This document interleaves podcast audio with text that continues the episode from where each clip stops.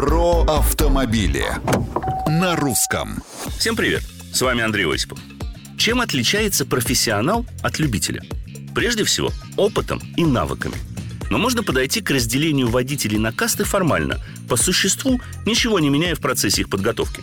Поставил нужный штамп и никаких хлопот – Именно так рекомендуют поступить некоторые представители образовательного сообщества, заручившиеся поддержкой общественной палаты.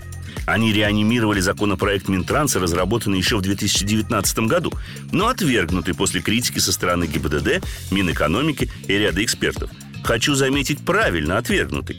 На мой взгляд, любой выпускник автошколы должен обладать навыками безопасного управления транспортным средством вне зависимости от того, будет ли он перевозить пассажиров или собирается ездить исключительно в одиночку.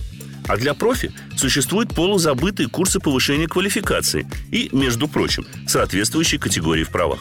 Разделение будущих водителей на любителей и профессионалов уже на начальном этапе обучения в автошколах способно привести лишь к еще большему снижению уровня их подготовки.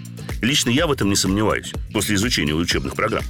С другой стороны, такой формальный подход к делу – это косвенное признание окончательного провала реформы автомобильного образования, которая проводится последние 7 лет. Комментарии и мнения категорически приветствуются на страничках Русского радио в социальных сетях. С вами был Осипов. Про автомобили на русском. Русское радио.